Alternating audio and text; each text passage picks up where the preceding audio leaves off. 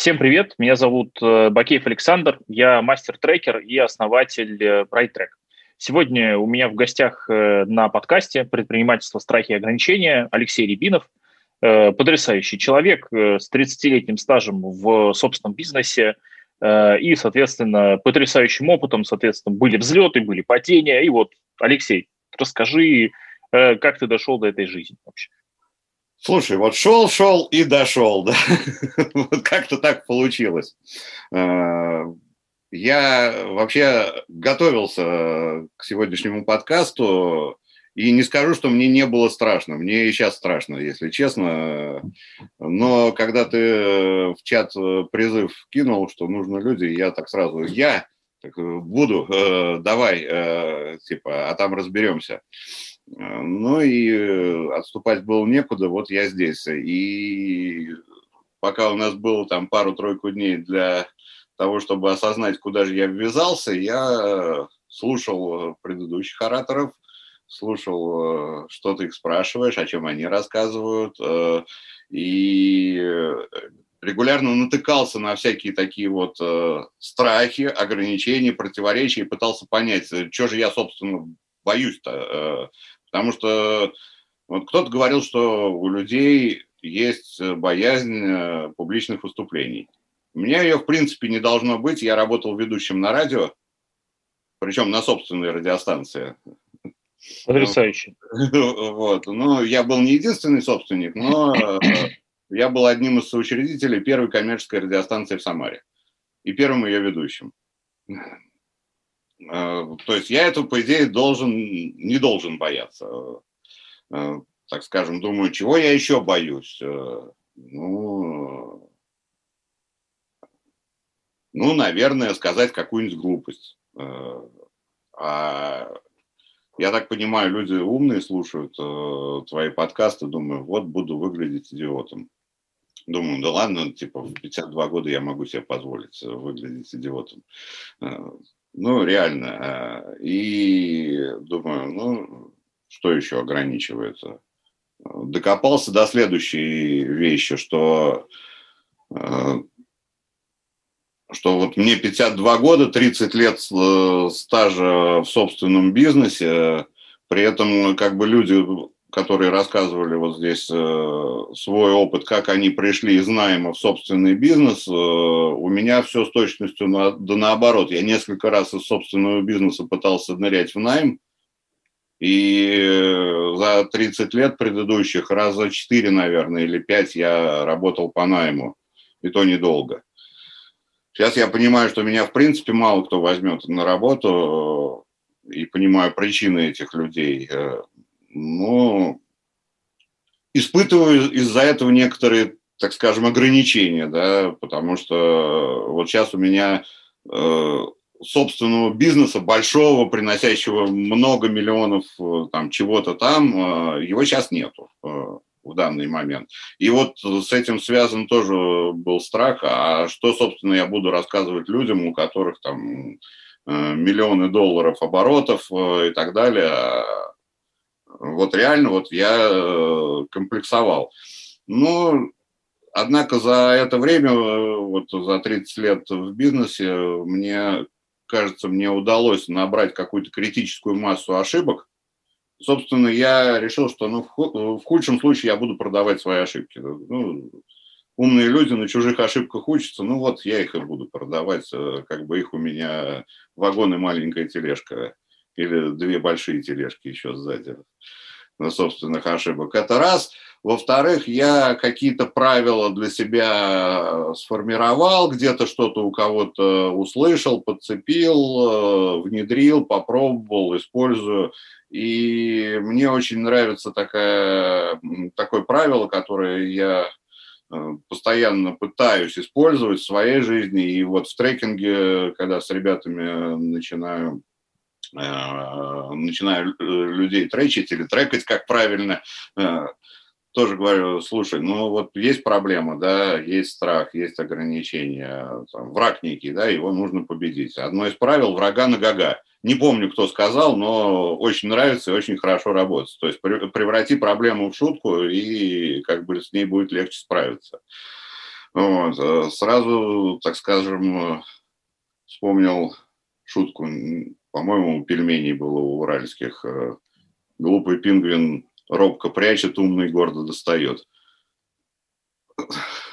Да, на, на эту тему на эту тему вспоминается тоже замечательный. Э, это было у э, не помню КВНовскую команду. Э, я достаю из широких штанин, француз достает из узких. Бойся, шираковский гражданин, не провоцируй русских. Отлично, да. Вот.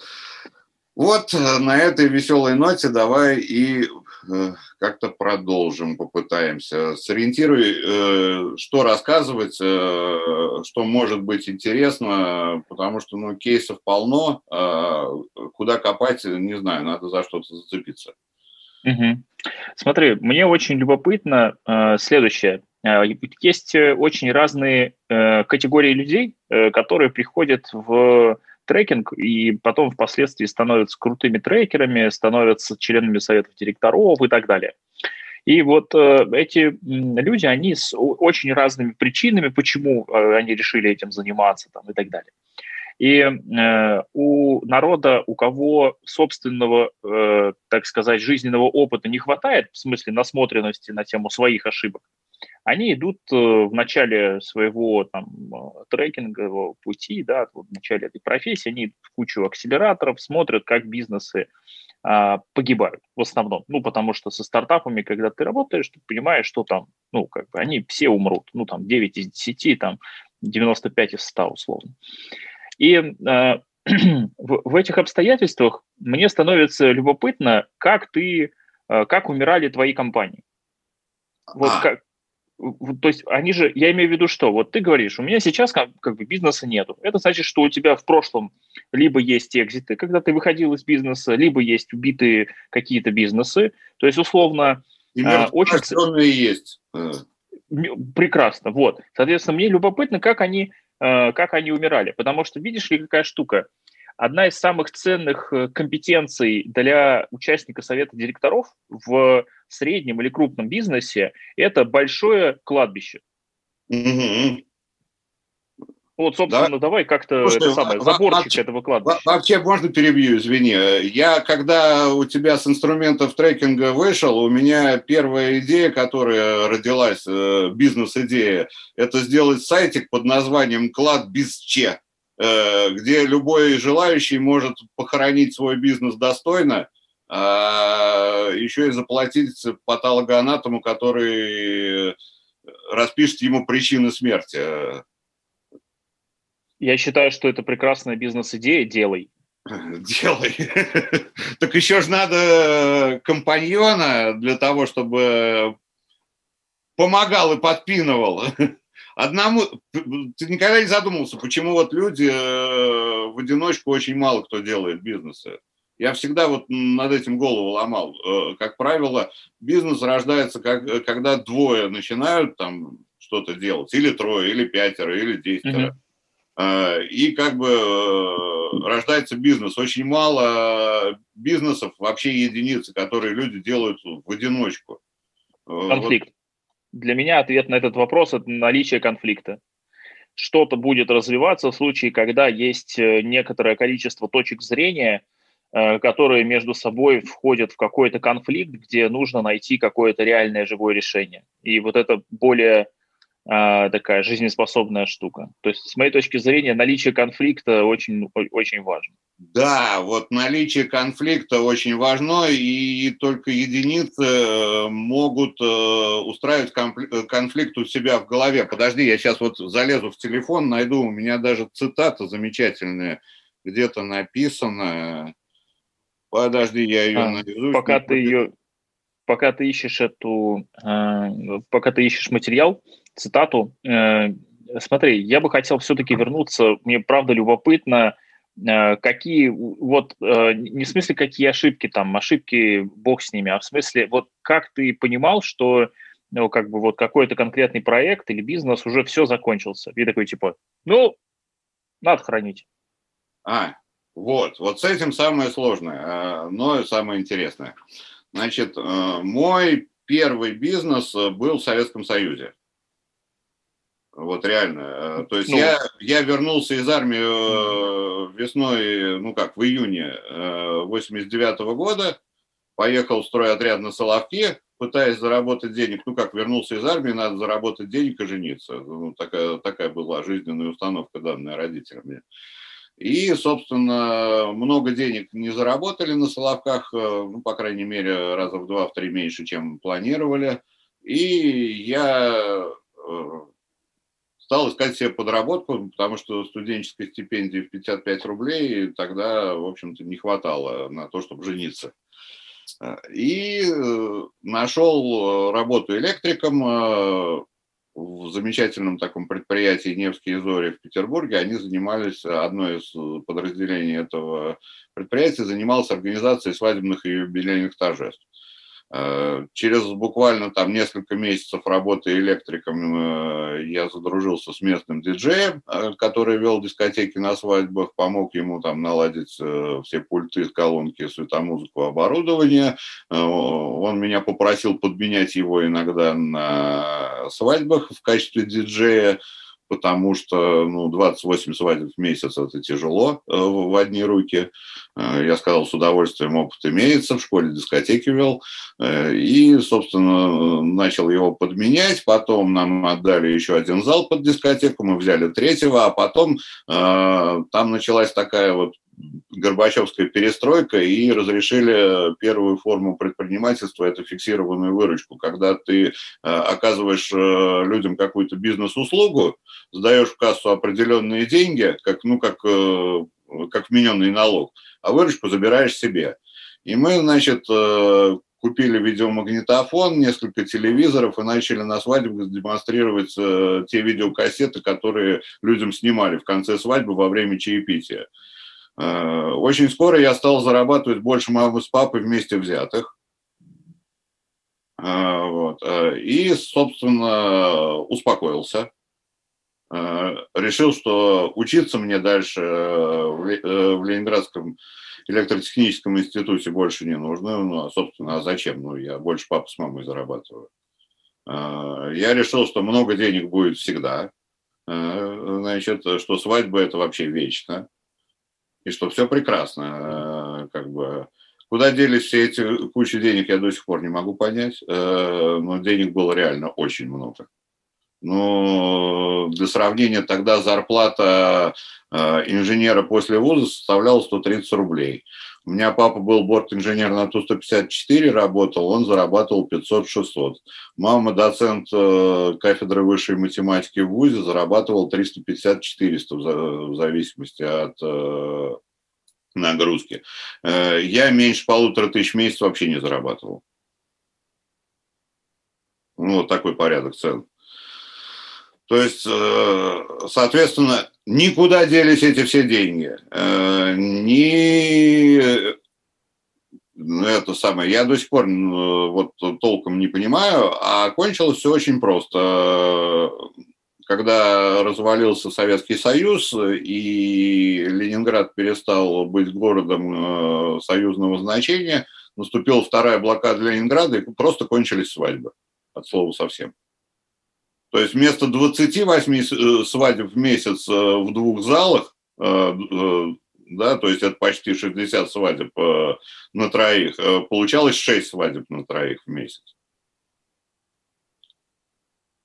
И, соответственно, что я сделал? Я собрал жену и вернулся домой в Самару, где жизнь просто была на тот момент в разы дешевле там не надо было снимать квартиру, там продукты стоили в разы дешевле, или некоторые в десятки раз дешевле. Э, и, соответственно, вернулся в Самару, э, вернулся, так скажем, вот сейчас я очень хорошо понимаю твои слова про человеческий капитал, да, то есть я вернулся к тем людям, с которыми у меня были хорошие отношения, с которыми я был хорошо знаком, и э, в компании этих людей в Доме молодежи в Самарском э, мы создали фирму, называлась она Интерсамара, которая пыталась заниматься всем чем угодно, чтобы зарабатывать денег. И я туда это самое пришел, говорю, я вот тоже хочу вместе с вами. Они, а что могешь? Я говорю, ну вот свадьбу могу вести, там могу, видео могу на свадьбу снимать. И говорят, отлично, у нас вот здесь правкомская видеокамера, оборудование для дискотеки, и иди зарабатывай там. Вот столько-то на общак, а остальное твое, и я давай молотить значит, по Самаре э, по свадьбам на выезд, на видеосъемку. Потом мы решили радиостанцию сделать. Ну, собрались и сделали. Э, вот, собственно, вот такая бизнес-история, она имела место быть. Какие еще у тебя были проекты, которые ты вот хранил в какой-то момент? 50 салонов сотовой связи хранил. Э, у нас э, была компания, которая начиналась как э, дилер Мегафона, когда Мегафон пришел в Самару третьим оператором сотовой связи. То есть у нас был Дамсовский Билайн, местный, причем там кроме названия Билайн больше ничего не было от общероссийского оператора фран, франшизы, так скажем. То есть был местный владелец, местное оборудование его собственное, ну и стандарт ДАМС был. Был э, самарский оператор такой, Маркс назывался, э, который умер на моих глазах. Э, расскажу очень интересный кейс. Просто очень интересный кейс.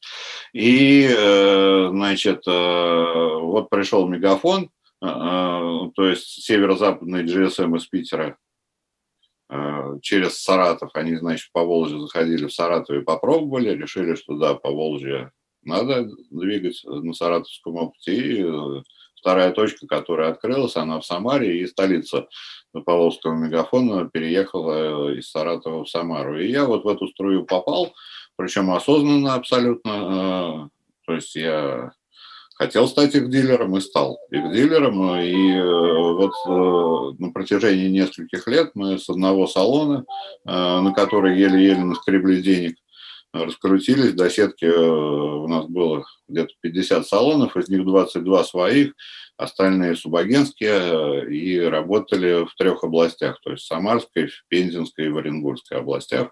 И вот этот бизнес, вот я просто, он у меня на руках умирал причем реально умирал, я его хоронил и так далее. Э, то есть, э, когда э, начался реальный вот этот бум, кривая Гартнера, которую никто не отменял, когда в регионы пришел Чичваркин с Северо-Россетию, когда вслед за Чичваркиным пришло еще с десяток брендов, претендующих стать общероссийскими.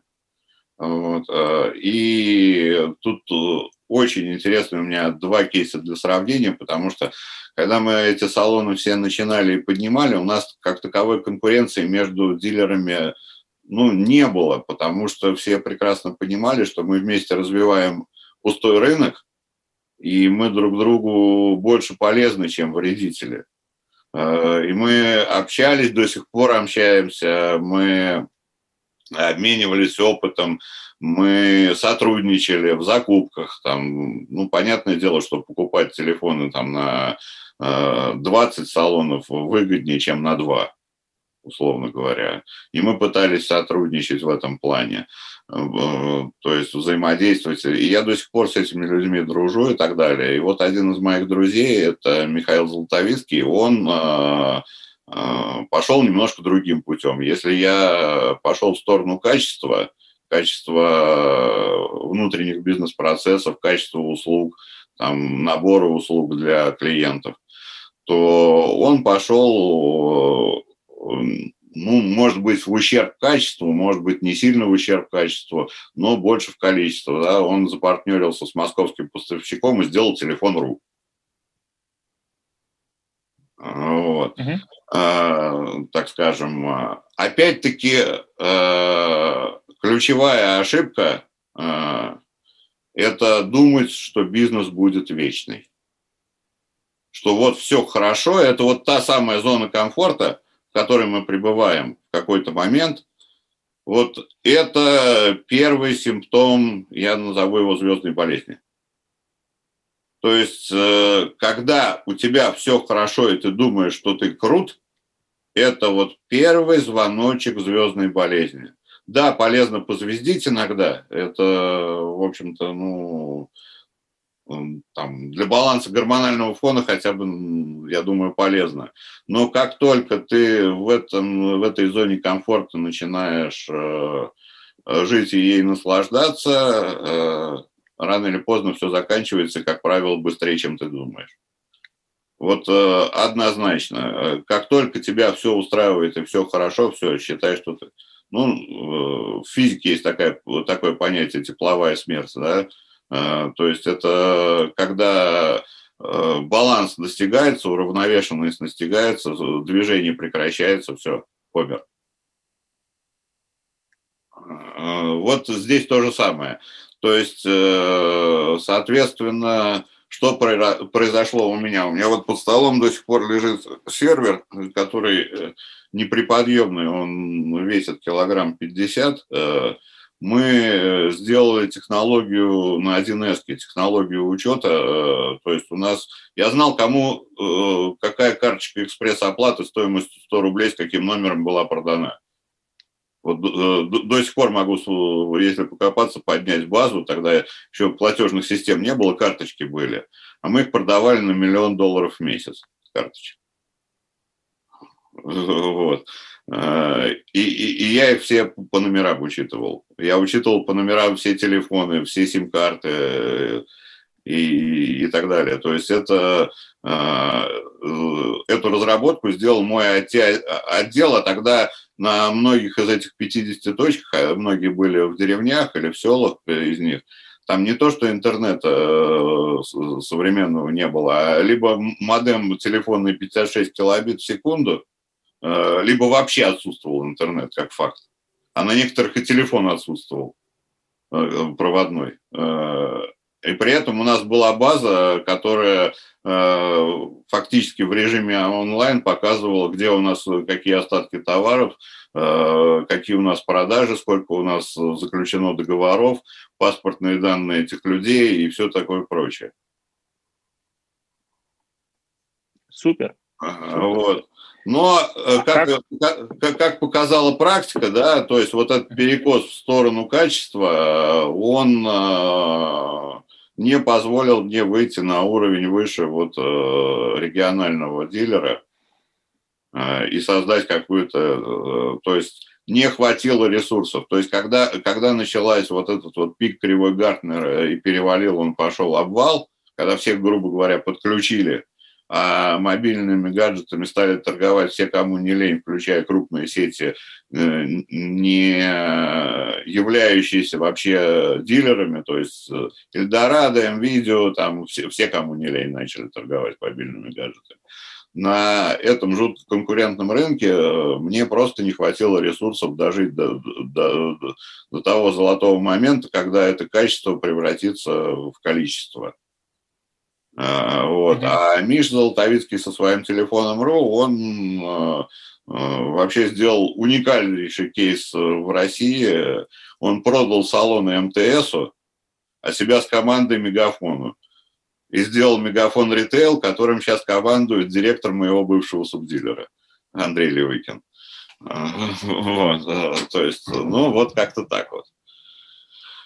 История классная. У меня вопрос. Как ты после того, как э, закрылись, закрыли, э, вы закрыли салоны, они были закрыты, как ты после этого себя ощущал и как находил в себе силы, чтобы делать что-то следующее? Ну, слушай, здесь я особо ничего не придумывал. Я просто посмотрел на умирающие салоны и э, сделал элементарный анализ того, что происходит, да, и, понял, что да, мы подключили всех, да, мы всем продали гаджеты, теперь э, вся эта масса людей ходит к нам в салоны за тем, чтобы дать денег за сотовую связь. А денег можно дать в столб для этого не нужно ни, там, ни 20, ни 50 квадратных метров, для этого не нужен продавец, для этого нужен э, обычный терминал Киви, как они сейчас называются. Угу. Тогда еще не было Киви. Э, ОСМП были? Были ОСМП, был Епорт, Значит, был Киберплат, был Эликснет, и, в принципе, я хотел делать свою платежную систему, но у меня тогда не нашлось ну, ни поддержки, ни ресурсов на то, чтобы сделать свое. Потому что я к этой идее пришел, и за год, наверное, до того, как э, выстрелили э, все эти платежные системы, но тогда, так скажем, а, Господин Николаев еще только начинал свой IT-бизнес. Они нам запустили э, прототип платежной системы на железяке, но его ресурсов тоже не хватало для того, чтобы сделать а, ну, реально крутую платежную систему с, высокой нагрузкой. Мы не, не выиграли конкуренции со своей у Киви, и я прекрасно развивался вместе с Киви. А, я на моих глазах Киви скушала Епорт, а, точнее, ОСМП скушала Епорт. Потом они скушали банк, Э, который назывался, если я правильно помню, Русский инвестиционный клуб. Несколько раз его переименовывали э, в первый процессинговый банк, сейчас он Киви банк. Вот, и на моих глазах они вышли на IPO. И вот этот бизнес, пометуя ситуацию с салонами, которые благополучно дожили до своего, так скажем, естественного распада и были похоронены, я его умудрился вовремя продать. Я продал его почти на пике, чуть-чуть опоздал, прыгнул буквально в последний вагон. Супер. Так а что дальше-то вы делали? А вот дальше я... Э, после салонов. Э, после салонов у меня была платежка, ну, я был дилером у Киви, э, у меня было uh порядка сотни терминалов, э, то есть из 50 салонов, 50 салонов превратилось в 100 терминалов, плюс тоже субагентская сетка, пока их ну, государство субагентов не подрезало на законодательном уровне, еще было куча субагентов. А, оборот э, своих терминалов был где-то у меня на момент продажи около миллиона в день наличных денег. А, вот. Э, соответственно, там тоже были э, у меня очень большие неприятности на взлете меня подкосили. Не буду об этом рассказывать сейчас, но это долго и, может быть, кому-то интересно, но не всем. А, но приходилось несколько лет крутиться как ужу на сковородке. А, вот. Но в результате из э, салонов связи э, у меня отдел IT-разработки превратился в компанию по IT-разработке. Э, ну, она сейчас существует, они занимаются 1С, э, и я к ним за услугами регулярно обращаюсь. Вот. А из моей бухгалтерии, которая умудрялась сводить миллион рублей наличных денег э, в баланс с точностью до 100-200 рублей ежедневно к 10 утра, выросла компания, которая оказывает э, услуги по бухгалтерскому и финансовому консультированию. Она до сих пор существует. Э, с ней прекрасно управляется моя супруга. То есть это первый бизнес, в котором я не занимаюсь операционкой. Я как бы являюсь владельцем компании и ничего в ней не делаю. Э, там все делает моя жена, и прекрасно как бы все. Господи, это тот уникальный случай, когда можно сказать, я там вроде ничего не испортил за последнее время. Точно, точно, вот, вот ничего не испортил. И я даже не лезу, чтобы не портить. И у меня, мне правда любопытно, чем в итоге э, еще вы занимались дальше. Ну, потому что Э, терминалы-то закончились, видимо, когда-то. Ну, потому что Терминалы вы их продали кому-то. закончились уже чуть ли не, блин, уже, по-моему, лет семь назад. Угу. Но а, вот это был такой страшный период в моей жизни, с одной стороны, и затяжной, да, затяжной локдаун а, начался, потому что когда я их продал, я настолько не хотел ничего делать. То есть, и настолько мне mm-hmm. не хотелось возвращаться в бизнес. Ну, он просто, у меня столько нервов, соков, там, адреналина и всего отжал. Э, ну, когда у тебя на руках ежедневно миллион чужих денег, да, э, в наличке, а оборот раз, раза в два, в три реально выше, там еще же безнал и так далее. И маржа средняя где-то около 5% э, при этом. Э, то есть э, шаг вправо, шаг влево, ты вылетаешь в трубу моментально в таком бизнесе. То есть... У меня вопрос. Вот какой. Смотри, то есть получается, что э, вначале ты говорил, что у тебя э, какого-то большого бизнеса нет. Тем не менее, у вас есть сейчас семейный бизнес, которым э, вы управляете э, совместно. Uh, у вас есть сейчас uh, куча какого-то космического опыта из uh, там вот этих вот 30 лет последних. То есть, видимо, к вам периодически за этим опытом приходят разные люди, чтобы с вами какие-то свои задачки, сложности обсудить.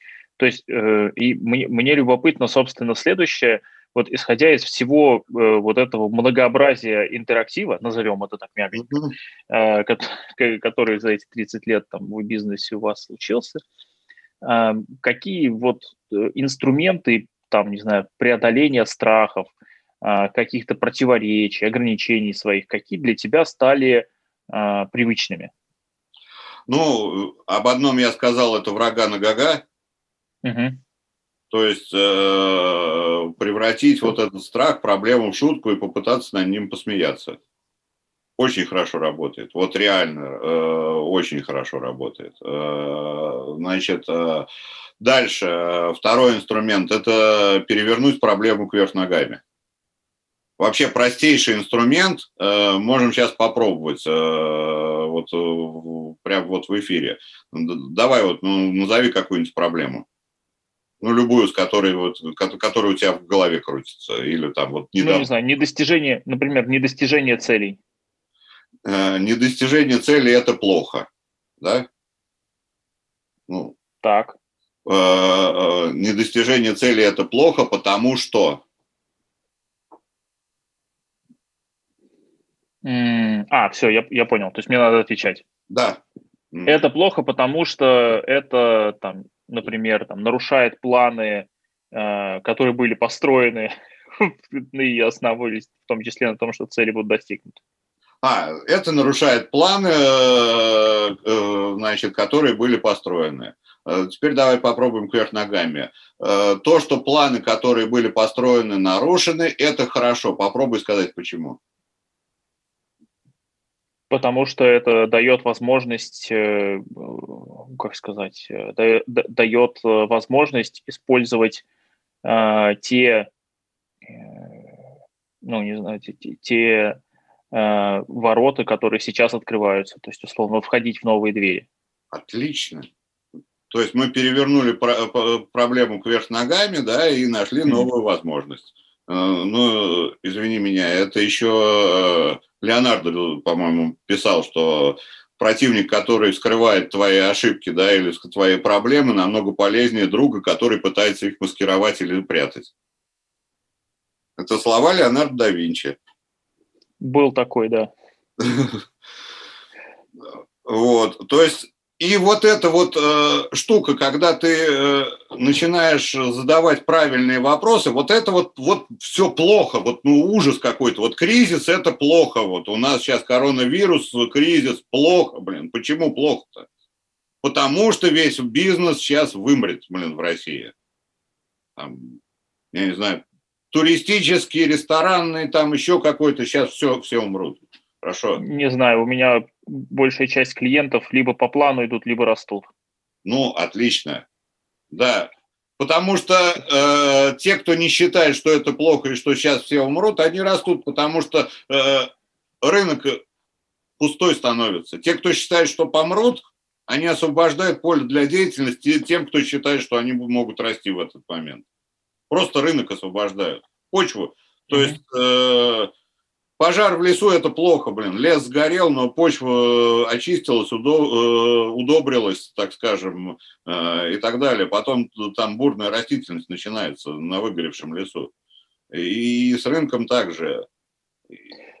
Скажи, вот мне любопытно, а какие еще инструменты э, ты вот прям использовал э, для того, чтобы, там, не знаю, преодолевать, например, свои э, внутренние страхи, там, какую-то неуверенность какую-то или стресс, например? Стресс, неуверенность.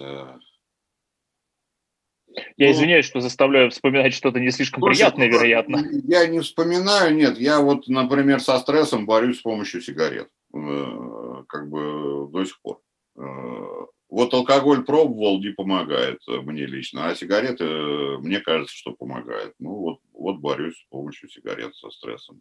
Хоть это не... Прекрасно. Ну, ну 50-летнему человеку говорить о том, что курение вредно, наверное, бессмысленно. Я так подозреваю, что Слушай, вопрос ну... просто, что внедрее, что вреднее. Вопрос, да, вопрос э, бизнеса – это извлечение пользы из вреда. То есть лучшие бизнесы – это те, которые начинают э, извлекать пользу из вреда, на мой взгляд.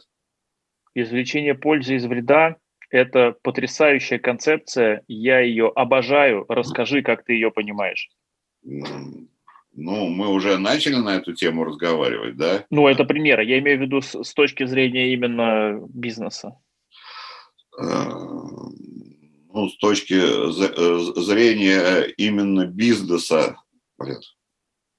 Вот мы опять очень широко, если в какую-то узкую... Ну, не знаю, давай оттолкнемся от какого-нибудь примера, который тебе знаком, когда бизнес строится на принципе извлечения пользы из вреда. Ну, например, там, не знаю, сдача металлолома там, или там его переработка. Вот, потому что, по а, ну, сути, ну, это там, ну, деньги ну, из вот, да, э, кстати, ну вот ты же самый ответил на этот вопрос. Э, то есть компании, которые занимаются переработкой мусора, они сейчас э, одни из лидеров на рынке, э, потому что это реально проблема с, с мусором. Э, причем проблема глобальная, э, так скажем, э, человеческого масштаба, планетарного масштаба. Вот. И я так подозреваю, что все успехи Илона Маска э, в его космической отрасли, они связаны тоже с этой элементарной проблемой. Э, мусор выкидывать подальше от Земли. То есть проблема-то, почему вот э, он так взлетел со своей космической отраслью? Потому что он решает банальную, элементарную проблему замусоривания планеты. То есть и все вот это вот финансирование, которое валится на него в огромных количествах миллиардов долларов, потому что, ну, наверное, кто-то в этом мире понимает, что скоро Земля не, не вместит столько мусора, сколько мы производим, и его надо когда-то выбрасывать. Соответственно, что нужно? Научиться дешево выкидывать его подальше. На солнце сжигать там или куда-то. Ну, э, это интересный взгляд. Я, честно говоря, с, с этой точки зрения никогда не смотрел на деятельность э, э, господина Маска, и мне кажется, что есть какие-то более э, маржинальные, значимые задачи, которые можно выполнять в космосе, нежели э, просто строить гигантские мусорные баржи, которые умеют стартовать с мыса Канаверал. Ну, смотри, вопрос, э, опять-таки, э, давай подойдем не к тому, что мы оттуда будем полиэтиленовые пакеты выкидывать, да, или там еще что-то, а мы будем выкидывать туда наиболее токсичный мусор. А именно, да, допустим, ядерные отходы, да, которые можно там ну, где-то как-то безопасно перерабатывать и делать из них какие-нибудь ядерные батарейки, к примеру. Ну, не знаю. Мне кажется, что здесь э, это, как, как сказать, э, это интересный бизнес э, компании Росатом по тоже, кстати, бизнес делать что-то полезное из чего-то вредного. Вот. Это повторное обогащение, во-первых, от, отработавших этих самых урановых стержней. Вот. Это, это в мире, по-моему, только Росатом умеет делать. Вот. А второе, что они делают, это, собственно, э, безопасное захоронение отходов в том числе. Э, то есть это именно в плане отходов. И у них, э, ты знаешь, довольно хорошо получается. То есть это, эти как бы могильники не особо фонят. Ну, так вообще в целом. Отлично. Главным делом, чтобы на этом не успокоиться, опять-таки мы приходим к варианту «все хорошо, зона комфорта». Ты понимаешь, что? Там нету зоны комфорта. Я не знаю, общался ли ты когда-нибудь с ребятами из Росатома. Вот. Нет, Там, в принципе, зона, зона комфорта – это не то, что вообще знакомо, мне кажется, этим людям. Во-первых, э, Первое, почему, это очень важно понимать, и это не только к Росатому относится, а вообще, в принципе, к людям э, науки. Э, особенно естественно-научных направлений, это физика, это химия и так далее. Там, понимаешь, какая штука? Там вот э, настоящие ученые, настоящие инженеры, они хотят, э, то есть у них как бы представление о том, зачем на Венеру отправить спутник, оно не, ну, как бы туда нужно отправить спутник не потому, что мы там где-то миллиард заработаем или там получим какие-то... Нет, а потому что... Да это же охрененно! Ты не понимаешь? Это же охренительно! Мы да. можем туда зафигеть спу... на Венеру... Давайте два запустим. Давайте запустим два. А он может снимать.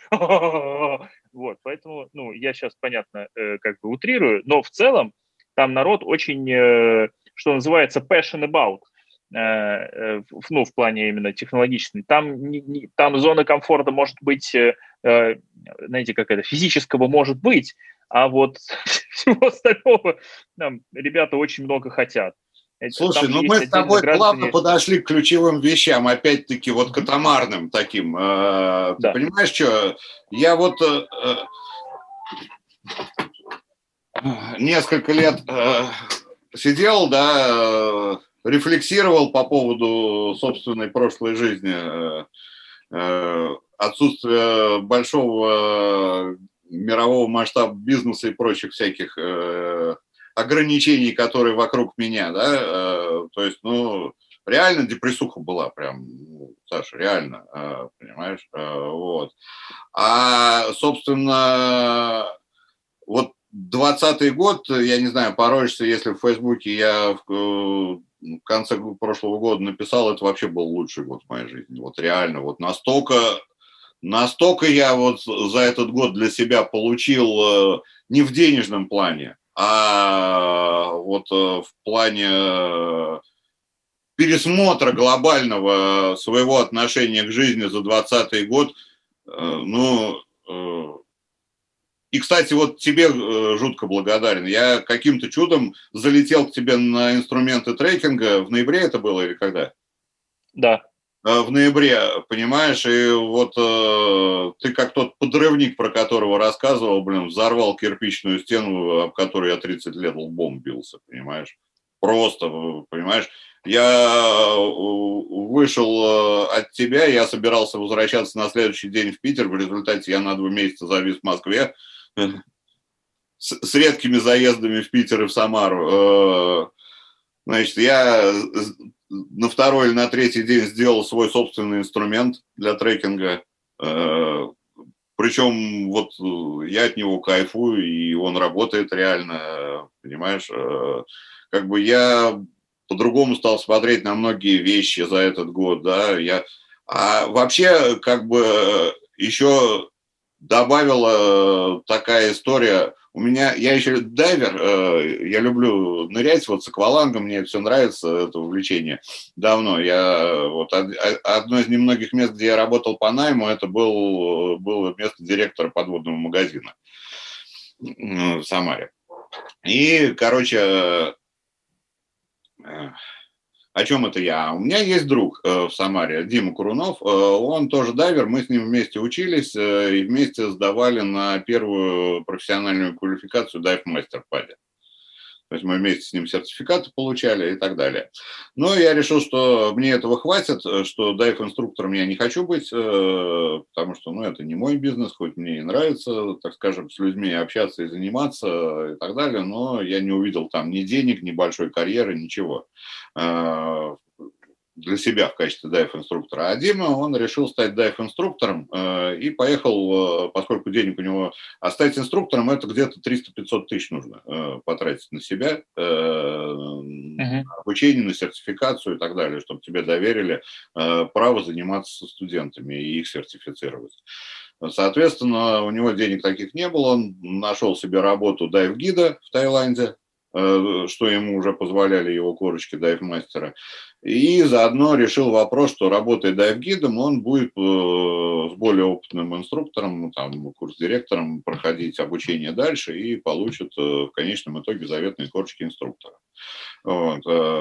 И все это закончилось два, по-моему, или три года назад, несколько печально.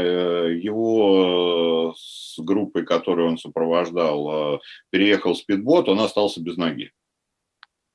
Вот.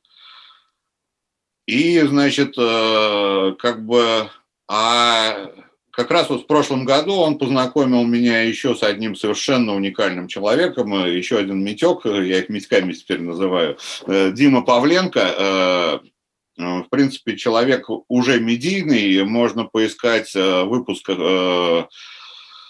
Э, миллион на мечту за 7 ноября прошлого года. Э, человек, которому сейчас за 40, э, он, будучи в армии, у него в руках взорвалась граната, он без двух ног и без двух рук. При этом он психолог-реабилитолог, он возит автомобиль, он сам себя полностью обслуживает, и он первый человек, погрузившийся на 40 метров с четырьмя, человек с четырьмя ампутациями, погрузившийся на 40 метров, он еще и дайвер. Вот 7 ноября прошлого года они выиграли э, в шоу э, на ТВ-3, по-моему, «Миллион на мечту», получили миллион, э, зафрахтовали корабль в Египте, и в конце мая, в начале июня они делают на очень льготных условиях сафари для людей с ограниченными возможностями двигаться. Ну, кто там, колясочники, ампутанты и так далее. То есть и когда я смотрю на них, думаю, блин, Леша, ты вообще в своем уме тут рефлексировать там, и что жизнь хреновая. Вот у людей вообще возможности ограничены, они, блин, такие чудеса творят. Иди, блин, со своими мелкими проблемами, там денег не хватает. Понимаешь же? Ну, то есть, э, по сути, это такой инструмент сравнения себя с э, своего положения. Да, с вопрос, с кем людей. и как тебя сравнивать, да, по каким показателям, с чем, понимаешь, ну, мож, можно грубее сказать, да, как бы идешь в хорошем настроении, такой анекдот был в свое время, мужик идет в хорошем настроении, со свадьбы там, довольный, счастливый, видит будку, написано автомат для ухудшения настроения, там, рубль. Он рубль засовывает ему в лицо ложку дерьма. Он такой утерся, блин, вот гады настроение испортили, надо как-то поднимать, там, улучшаем настроение 100 рублей, он 100 рублей засовывает лопату говна на прохожего.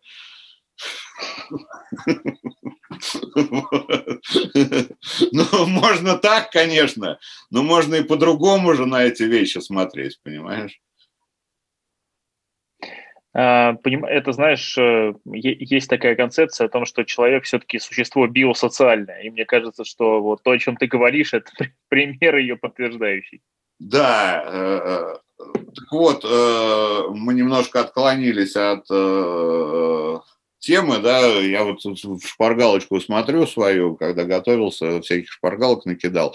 Я пытался рассказать тебе вот про свой инструмент трекинга, который, в общем-то, сложился из двух вещей. У меня лет 10 назад мама защитила докторскую диссертацию по педагогике, будучи э, доцентом высшей математики, да, и всю жизнь преподавала высшую математику в вузах. Э, тут, значит, на старости лет стала доктором наук по педагогике, потому что она пыталась написать, ну, такую рабочую методику, которая поможет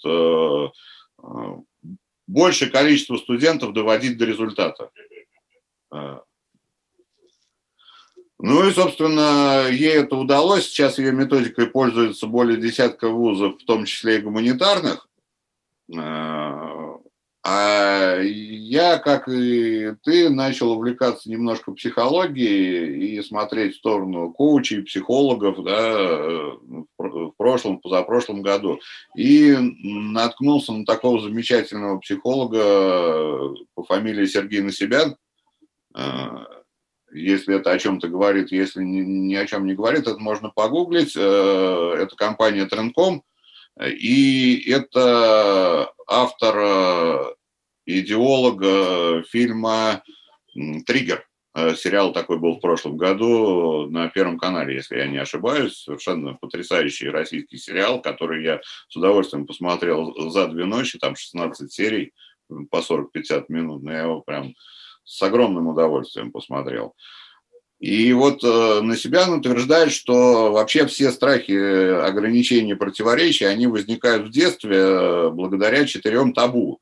То есть э, нас в детстве, пытаясь ограничить от всяких ошибок и невзгод, э, родители так или иначе э, внушают нам запрет на чувства в первую очередь. Там, не плачь, там, это нехорошо, сейчас мы тебе там игрушечкой отвлечем, там, не плачь, там, не ори, не, не, не кричи, там, или так далее. Что смеешься, как этот, как идиот, блин, не по делу.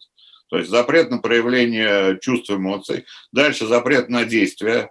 Там, не делай так, там утюг горячий, обожжешься, не лезь туда, не, не ходи сюда. Э, за, запрет на опыт, да, это навязывание чужого опыта вместо э, того, чтобы дать ребенку право приобрести свой. Вот делай как он, будешь молодец. А вот будешь делать как э, вот этот плохой мальчик, будешь таким же, как он.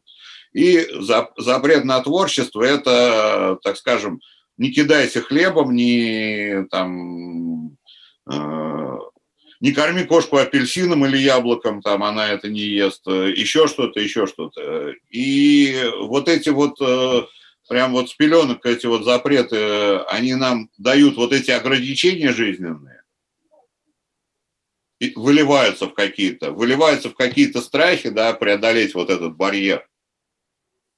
И, соответственно, Э, значит, э, мы приходим вот к тому диалогу, который у нас сейчас, как мне кажется, складывается. То есть э, и накладываем это на технологию познания, да, то есть сначала человек должен быть как-то замотивирован чем-то, ну, допустим, вот я хочу чего-то там сделать или не сделать, с чего я, вот начинается, с чего я хочу, да, потому что я у кого-то увидел, мне понравилось, о, круто, вот ты вот говоришь, вот на Венеру спутник запустим, это же такой кайф. Ну, вот он внутренне пришел к этому. А кто-то увидел, вот он крутой, у него Мерседес, блин, он такой кайфовый, блин, вот сейчас пойду в бизнес, э, буду тоже на Мерседесе ездить. Понимаешь, то есть это, э, что, это мотивация на уровне чувства «я хочу», «мне нравится». Или же, например, страх, блин, если я этого не сделаю, то мне, блин, кушать будет нечего условно говоря. Если я не пойду работать, то я буду без денег, мне нечего будет кушать. Это мотивация, задний такой привод, да, сзади подталкивает. От, от страха, да, но тоже чувство. И это чувство э, наталкивает нас на то, что надо проблему превратить в задачу и начать ее решать. Вот, собственно, с чего, если человек не видит проблемы какой-то, то он не превращает ее в задачу и не начинает решать. Кто-то останавливается на первом этапе. Он видит проблему и, э, и решает, что я буду с ней жить. Вот зона комфорта, да, там пациент, вы страдаете извращением, нет, что вы, доктор, я ими наслаждаюсь. Э, вот. Э, Все. Первый этап дальше не идем. Если мы видим, что э, у нас есть вот это вот э, на уровне чувства, мотивация что-то сделать, да, нам нужно попробовать это как минимум повторить. То есть мы ищем алгоритм, мы отвечаем на вопрос, как это делал кто-то. Э, то есть и пытаемся либо повторить, либо ну, сделать э, так же, как он, но чуть лучше. Это уже творчество. Но неважно, мы просто пытаемся за кем-то повторить берем чей-то алгоритм и э, повторяем. Там, э, повторили этот алгоритм, у нас получилось результат или не получилось. Мы его что делаем? Сверяем с предыдущим. То есть э, либо мы думаем, что сейчас мы сделаем так же, как он, и будет клево, и если это получается, мы сделали один раз, повторили, да, реально клево, мы начинаем это дело применять. Если мы получаем чувство, да нет, блин, э, это херня полная, да, у нас мотивация на втором э, заканчивается, на втором этапе. То есть мы сделали, мы думали, что это клево, повторили чей-то опыт, а на деле ощущаем, что хрень полная, что-то не то. И большинство людей на этом успокаивается. Типа, ну, значит, э, он дурак, я что-то не понял, или мне это не подходит. Угу. Все, замечательно. Если мы сверили, что, блин, вот он э, захотелось, сделали как он, да, действительно клево, начинаем применять. Делаем еще раз, еще раз, еще раз. И доводим это дело до автоматизма. То есть э, на уровне опыта получаем опыт, привычку, э, навык. Применяем, не задумываясь. То есть делаем это на автомате. Тот, кто умеет это применять лучше всех остальных, вот он у нас звезда. Он супер-пупер, гуру, молодец. Э, он начинает там писать книги, читать лекции, там, тренинги и так далее. И если вот в этой стадии он э, останавливается и решает, что все, стоп, зона комфорта, то есть я умею это делать на автопилоте, мне от этого клево, да мне еще и денег за это сыпется больше, чем я хотел. Все, звездная болезнь пришла. Поздравляю. Тут нужны либо психологи, пропорциональные размеру кошелька, либо еще что-то, начинается опять, э, у кого-то начинается опять вот это вот внутри что-то не так. У детей, у маленьких, это начинается на уровне, когда ребенок научился есть яблоко, сам зубами грызть, э, на какой-то этапе он кайфует от того, что он может, как мама, кушать яблоки зубками сам и так далее. Ему дали яблоко, он сам. А через какое-то время ему становится скучно, он выходит из зоны комфорта совершенно естественным путем он начинает думать, а что мы можем еще с этим яблоком сделать, там, в футбол поиграть или кошку покормить, или, или еще что-то там, покидаться им куда-то там, покатать. А мы ему тут по рукам, не делай так, яблоки для этого не предназначены. Все, э, творчество напрочь, запрет. Э. А результатом творческих вот этих экспериментов является что? Либо открытие, либо достижение если мы не будем бить по рукам. Или сам себе человек не будет бить по рукам, понимаешь? Потому что вот этот опыт привычка, он обратно отсылает к действиям, навыкам и к ощущениям, к чувствам.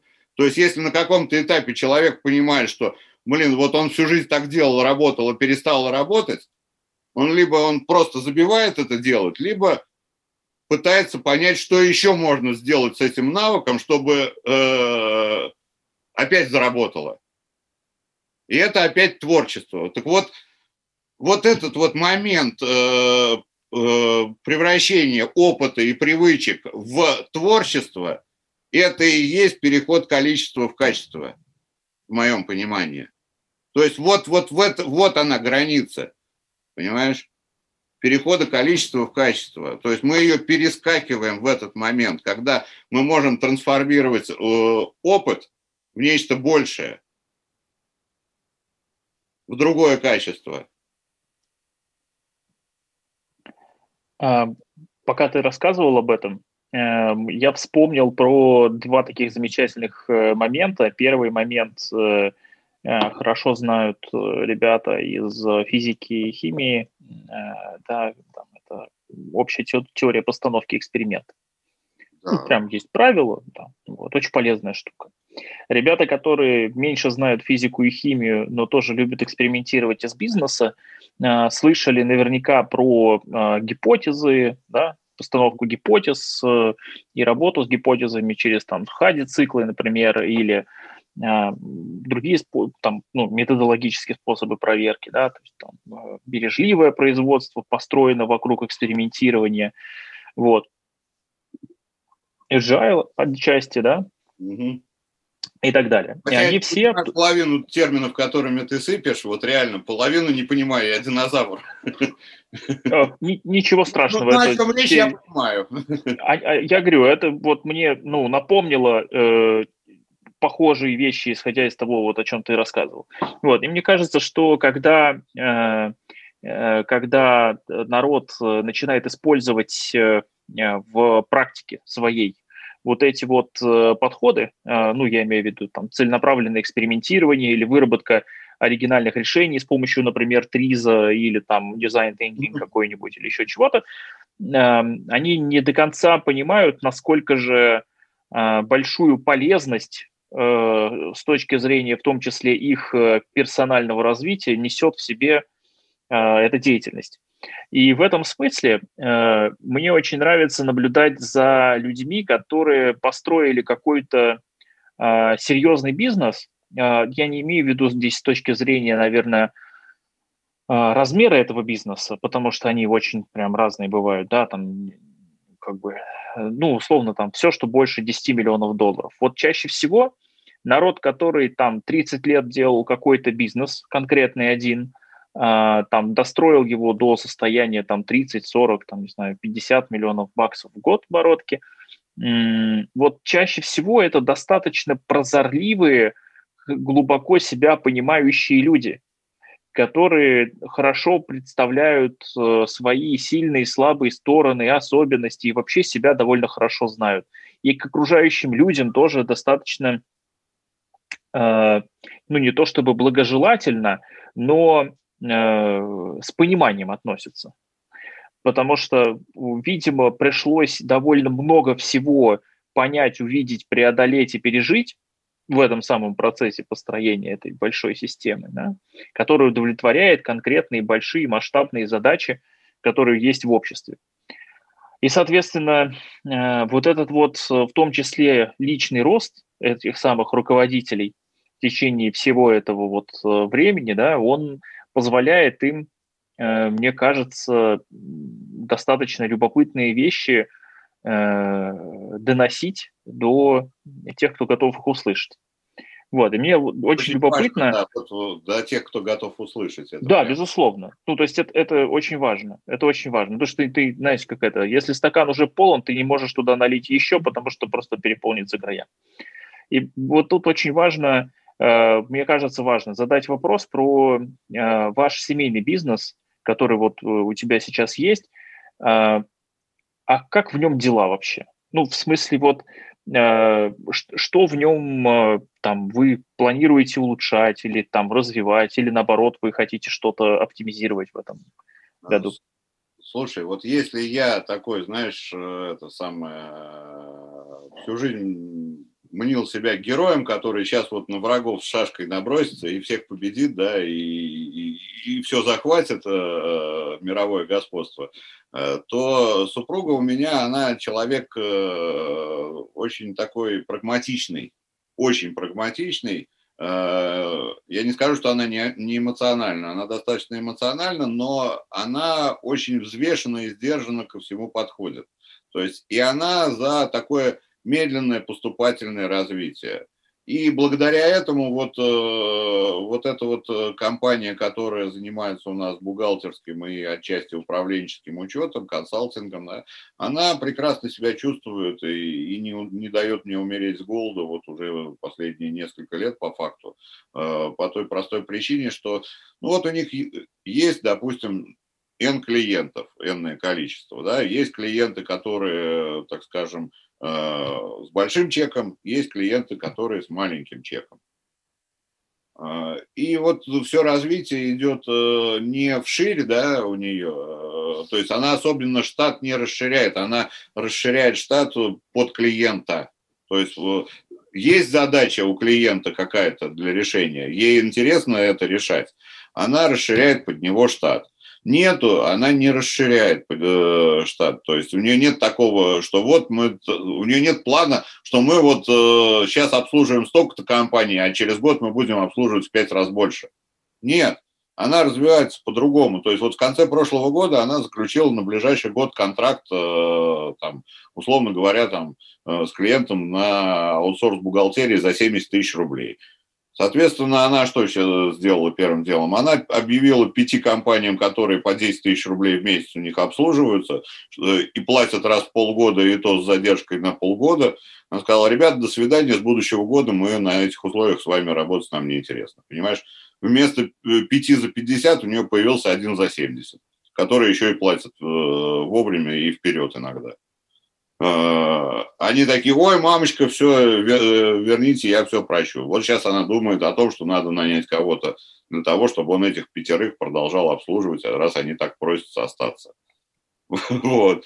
Или же, допустим, вот э, у нее сейчас есть клиент в Москве, логистическая компания, которая столкнулась с тем, что они возят э, шубы из Турции, э, значит, логистику. И э, вот шубы сейчас это фактически акцизный товар, то есть они должны на заводах производителя маркироваться акцизными марками, поштучный учет, что-то типа ЕГАИСа, только вот для меховых изделий.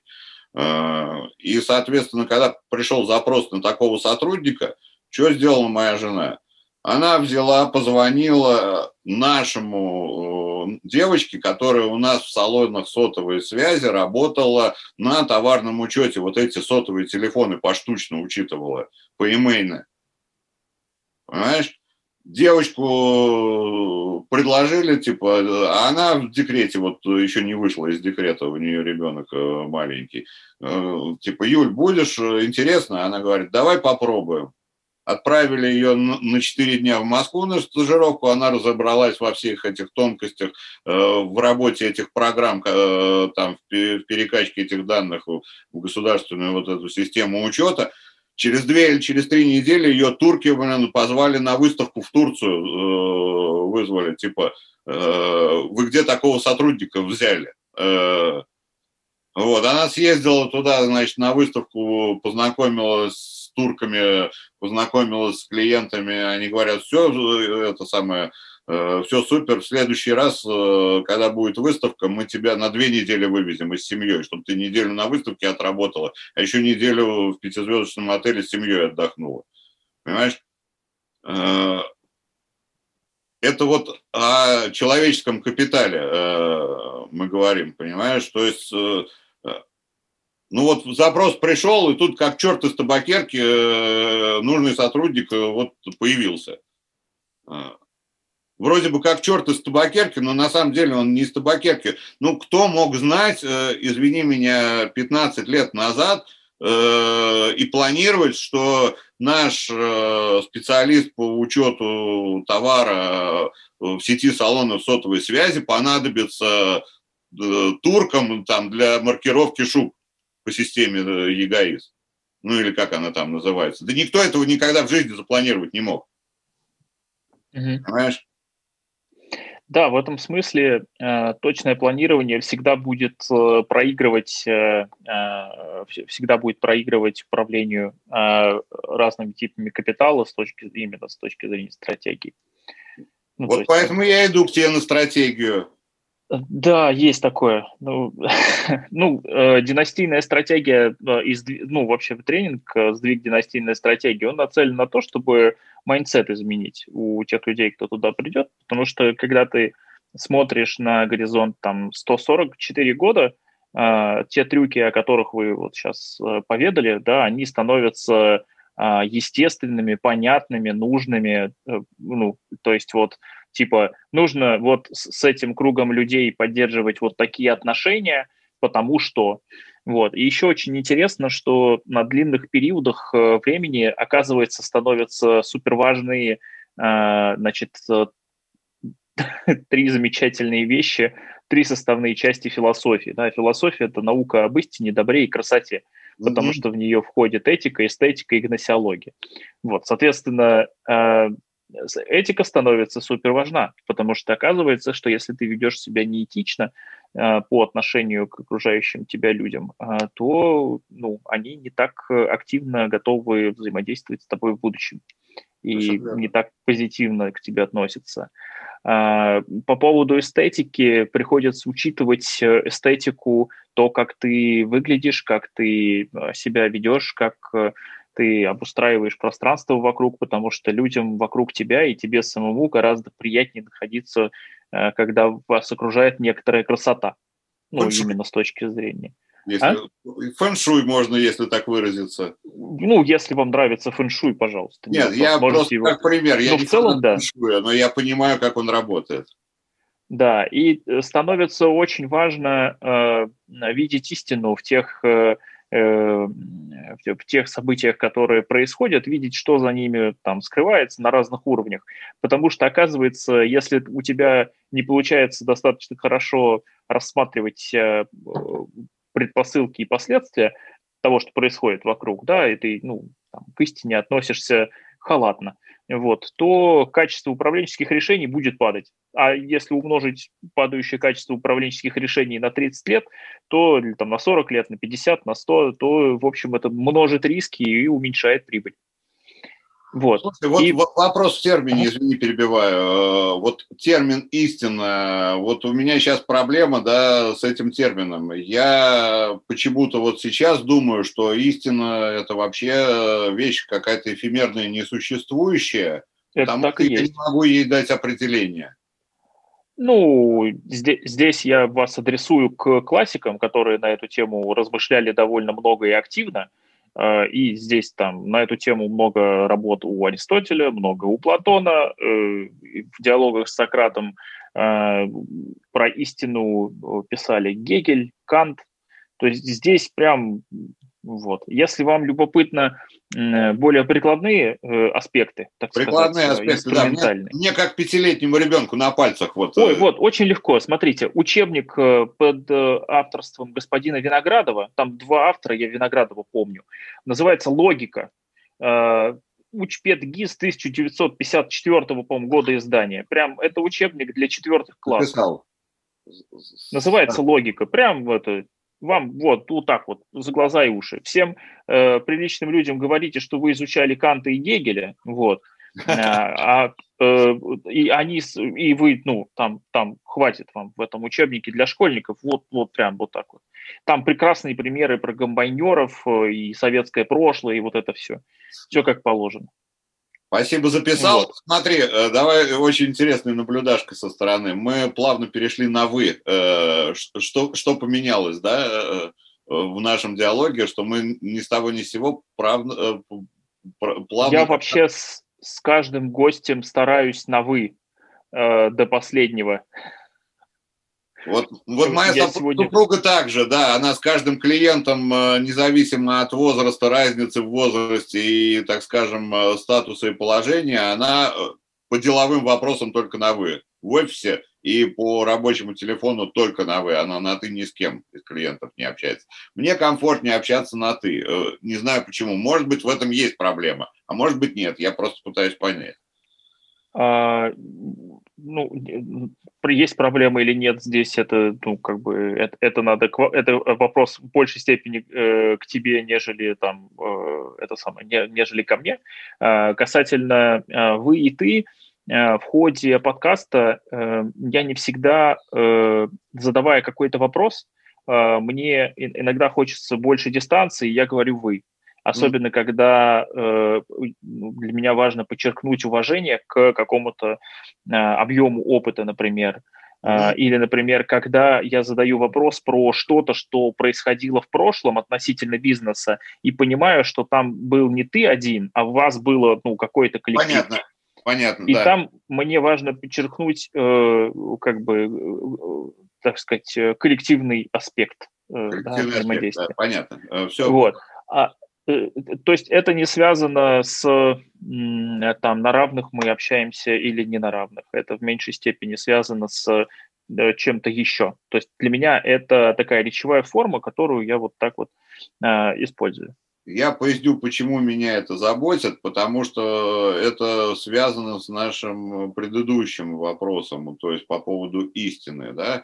А, у меня сейчас такая картина мира в данный момент, что вот э, есть правда, да, которая всегда одна, как написал Илья Кормильцев э, в известной песне, э, и, и решил, что это сказал фараон. А мне так да. кажется, что правда – это вещь такая, которая у каждого своя – это ровно то, что он видит э, в данный момент времени под данным углом. А, да, вот он видит определенную картинку, и она для него правда. Для другого человека, который видит в тот же момент то же самое, но под другим углом, у него немножко другая правда, или в корне другая, да, то есть если человек один смотрит на бочку сбоку, а второй э, с торца, то один видит прямоугольник, а другой видит круг, э, вот. Это две правды об одном и том же предмете, да. А вот истина это что такое? Это э, среднее какое-то значение всех прав, которые могут быть, или что? Вот э, еще раз, э, знаете, в, в этом смысле э, у меня есть, конечно, мнение, и я в этом смысле, мое мнение следующее. Э, не надо путать между собой добро, зло и геополитику. Так, отлично. Вот.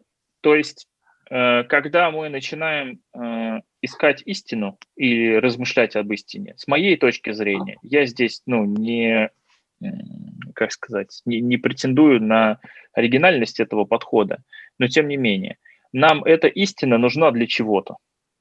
У нас всегда есть э, контекст, обуславливающий, собственно, этот самый поиск. И в зависимости от этого контекста мы найдем ту конкретную истину, которая нам подходит больше или не подходит больше, но которая лежит рядом с тем вопросом, который мы задали. Все, понятно. То есть можно еще допилить, и получится классная формулировка. Э, а ход, ход мысли понятен, и направление понятно. Слушай, вообще ништяк. Ну, э. Да, можно.